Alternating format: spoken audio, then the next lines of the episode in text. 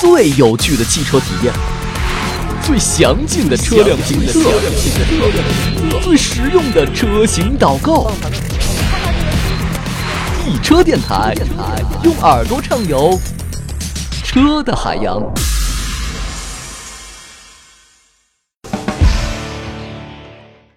我们今天要测的是最近非常火的哈弗 H 6 Coupe。那么上市以来，它最受争议的是它的定价，很多人都质疑说它一个自主品牌的紧凑级 SUV 为什么要卖到十七万这么多？我们今儿来研究一下。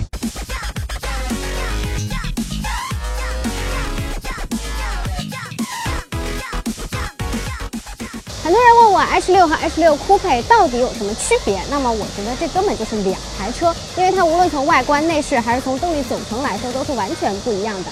H 6 Coupe 呢多了很多全系标配的豪华配置，我们从车头看起吧。比如说这个 LED 的日间行车灯，还有全驻车雷达，这些都是全系标配。这个外后视镜的电动折叠，包括加热，还有自动防眩目也是全系标配。还有无钥匙进入、无钥匙启动也是全系标配哟。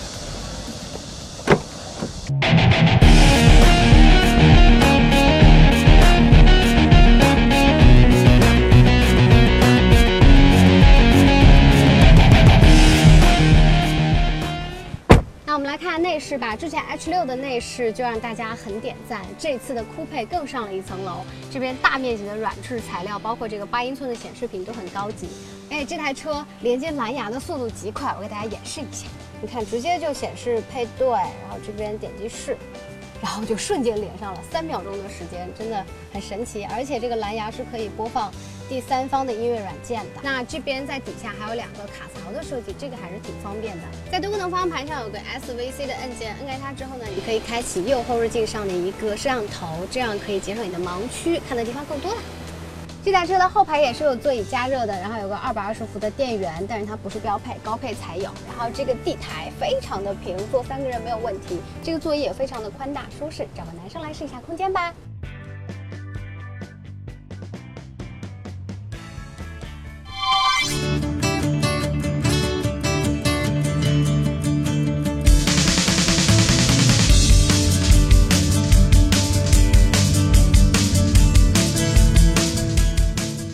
哈弗 H 6和 H 2用的那个 1.5T 的发动机，经常被人吐槽说不够用。那么这次 H 6 Coupe 搭载的是 2.0T 的发动机，它的动力参数是还挺漂亮的，但是跟合资品牌的 2.0T 相比的话，它实际的驾驶感受并没有那么的有劲儿。这台车底盘是很扎实的，过弯也没有什么明显的侧倾，对于路面的颠簸过滤的也还不错。嗯，整个车身是很整的，没有任何松散的感觉，很有德国车的质感。我觉得哈弗在这个方面越做越好了。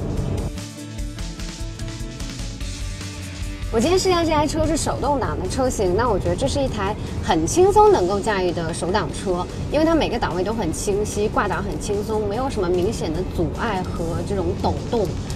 新手在开手动挡的时候，应该最害怕的就是坡起。那这台车它全系标配了一个上坡辅助系统，在坡上，如果你松开刹车，它会帮你主动的保持两秒，让你有足够的时间把脚放到油门上再起步，这样就再也不用担心溜车了。说完了优点，我们再来讲一讲缺点好啦。这台车它是低扭比较弱，这样的话我在跑山的时候就非常的麻烦。它的工信部油耗是八点八，可是这两天我开着上下班啊什么的各种路况开过之后，目前的油耗是十二点九。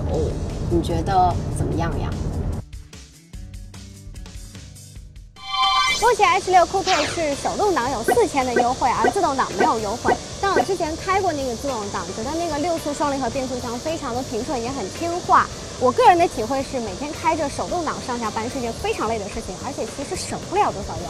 所以我推荐的是两驱自动的精英型，它的售价是十六万一千八，配置也是非常丰富的。你们吐槽价格高，我帮你们比比看。首先跟它的同门 H 6比吧。H 6自动挡最高配优惠后的价格是十三万九千八，酷配比它贵出了两万二。我觉得本质的区别还是那个 1.5T 和 2.0T 的发动机。建议大家去四 S 店可以试一下，如果 1.5T 的动力你可以接受的话，那么买 H 6就足够了。我们再来斗胆跟神车途观比一下吧。途观的自动挡最低配优惠后的价钱是十九万五千八，它比我们刚刚推荐的 H 六酷配要贵出了三万四千块。那么 H 六酷配的优势在于它比途观多出了这满满一屏幕的配置。那途观的优势呢，在于它虽然是一点八 T 的发动机，但实际的动力感受要更好，而且途观是非常省油的。你真的要为了那一点点的动力和更好的燃油经济性而放弃那么多豪华的配置吗？并且还要多加三万四千块？我觉得这样算下来，途观才是真的很贵吧。最后我们再来看一眼保养，哈佛是享受头四次的免费保养的，所以保养费用这一块不用担心了。